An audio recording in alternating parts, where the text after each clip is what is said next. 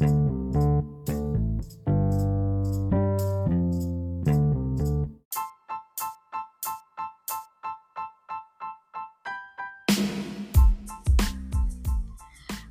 buenos días, mi nombre es Miriam Basilio Navarrete, soy estudiante de la licenciatura en Derecho en la Universidad Interamericana para el Desarrollo, UNIT Campus Tlalnepantla.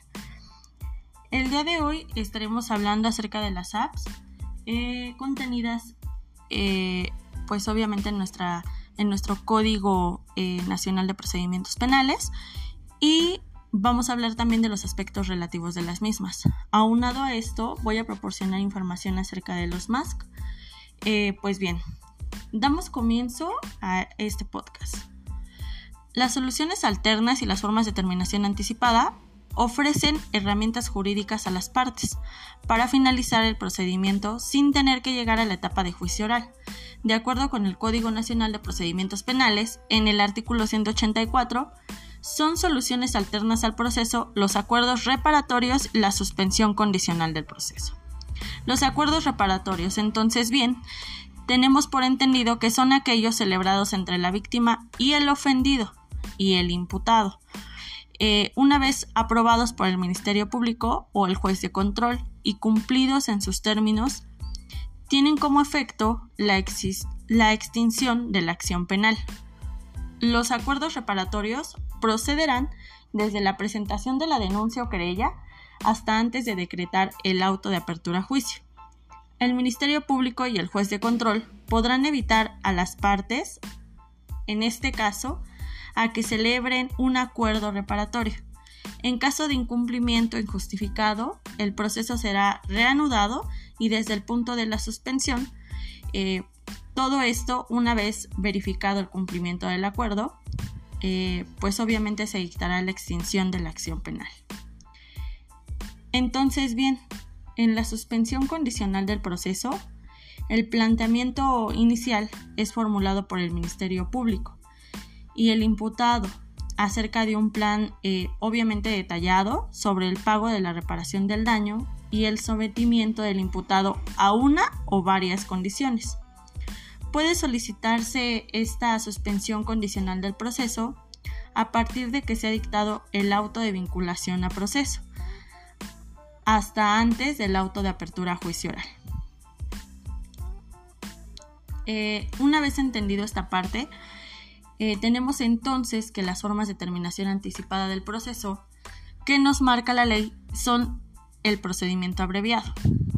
Esta es una facultad discrecional que tiene el Ministerio Público y puede ser solicitado a partir del auto de vinculación a proceso y hasta antes del auto de apertura a juicio oral, en el cual el juez verifica que el imputado conoce su derecho al juicio oral y renuncia a este, admite la responsabilidad por el delito eh, que obviamente se le está persiguiendo y, y, acepta ser sentenciado con base a los medios de convicción que presentó el Ministerio Público.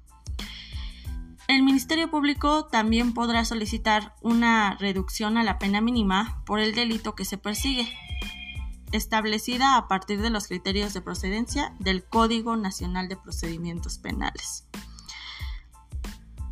Entonces, bien, y toda vez que se ha quedado pues de manera eh, muy sutil estos temas, podemos entonces iniciar con el tema que nos compete que son los MASC. Eh, ¿Qué son los MACs? Son medios alternativos de solución de controversias.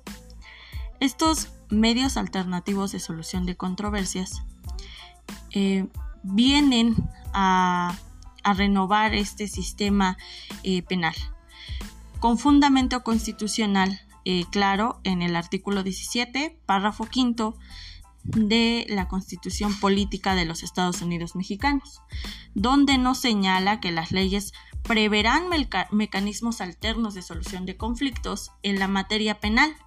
Eh, obviamente estas mismas regularán su aplicación, asegurarán la impartición eh, de justicia, asegurarán también la reparación del daño y establecerán los casos en que se requiere una supervisión judicial. Con fundamento en este artículo, claro, eh, podemos tener en cuenta entonces que los mecanismos que la ley eh, nos otorga son la mediación, la conciliación y el arbitraje. Toda vez que tenemos entendido que estos mecanismos se conforman de tres, eh, digámoslo así, finalidades, la mediación tenemos entonces a bien saber que es el procedimiento voluntariado por el cual dos o más personas involucradas en una controversia, a las cuales se les denomina eh, mediados, buscan y construyen una solución satisfactoria a la misma, con la eh, asistencia de un tercero que es el mediador. El objetivo de esta mediación es fomentar una convivencia social armónica a través del diálogo, la tolerancia y mediante los procedimientos basados en la prontitud, la economía y la satisfacción de las partes. Entonces, ¿cuándo procede una mediación? Bueno, pues bien, la mediación siempre procederá de la voluntad mutua de las partes. Eh, estas al someterse a ella, claro.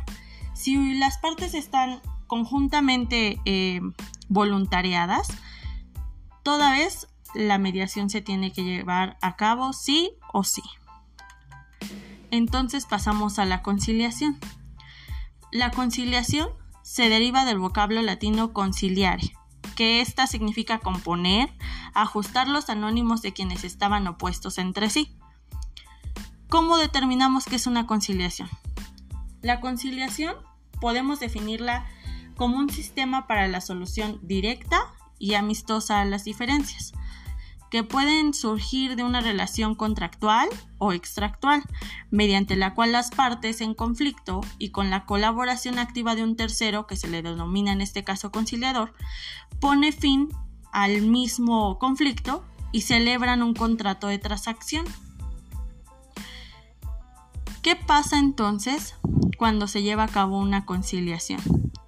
Pues bien, el conciliador debe estar facultado para proponer fórmulas, eh, pues valga la redundancia, de conciliación que convengan a ambas partes.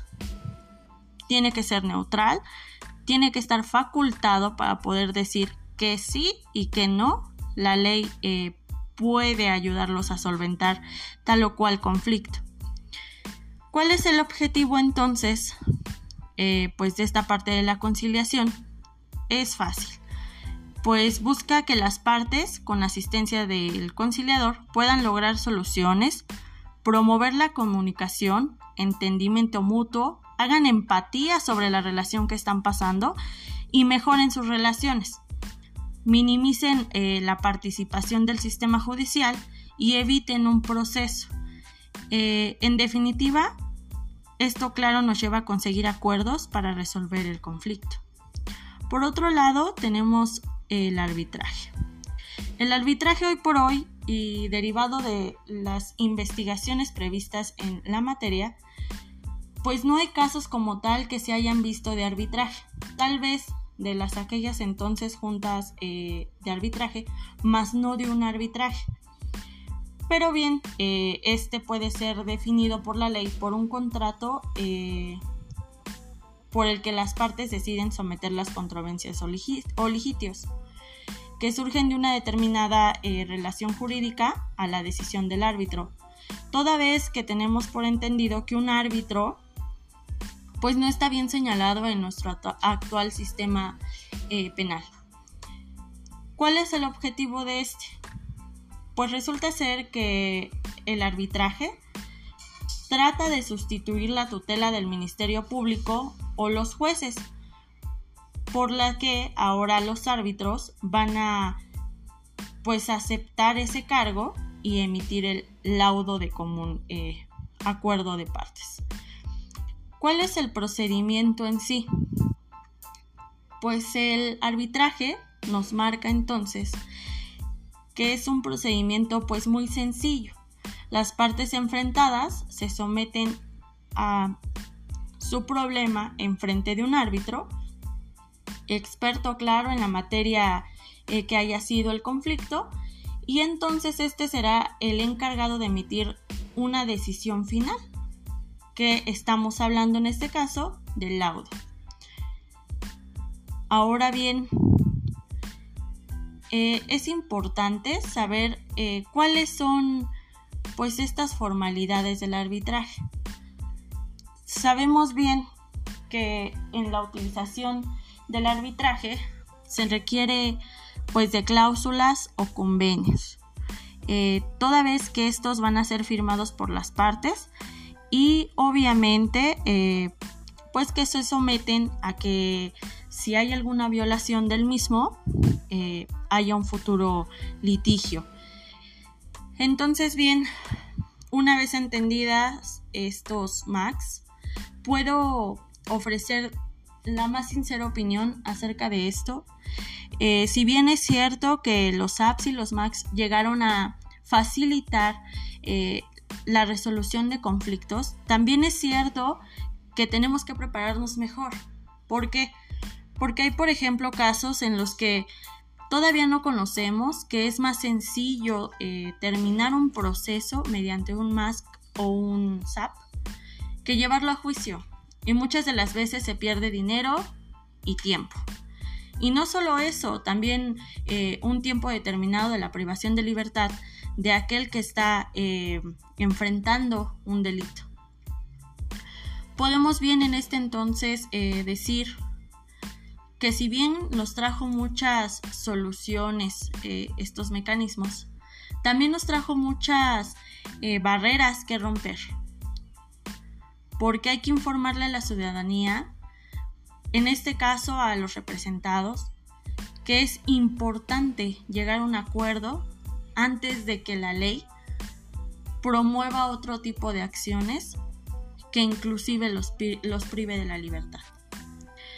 Eh, como dato curioso, podemos tomar que la mediación y la conciliación también se llevan a cabo ya en los municipios, en las hoy oficialías.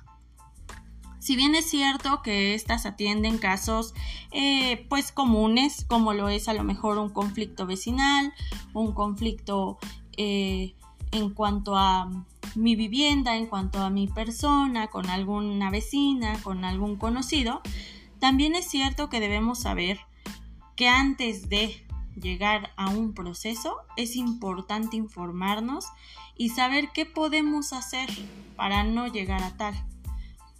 Es indispensable que conozcamos cuál es la diferencia de un citatorio a una invitación porque bien es cierto que hoy por hoy confundimos lo que es un citatorio a una invitación. Toda vez que la mediación, la conciliación, tienen por bien a saber que deben de ser invitaciones a las partes, mas no una obligación. Si hay voluntad de partes, hay mediación, hay conciliación. Si no la hay, no te pueden obligar a llegar a este tipo de mecanismos alternos. Eso es todo por el día de hoy, esperando les sirva un poco esta información. Muchas gracias por la atención. Hasta luego.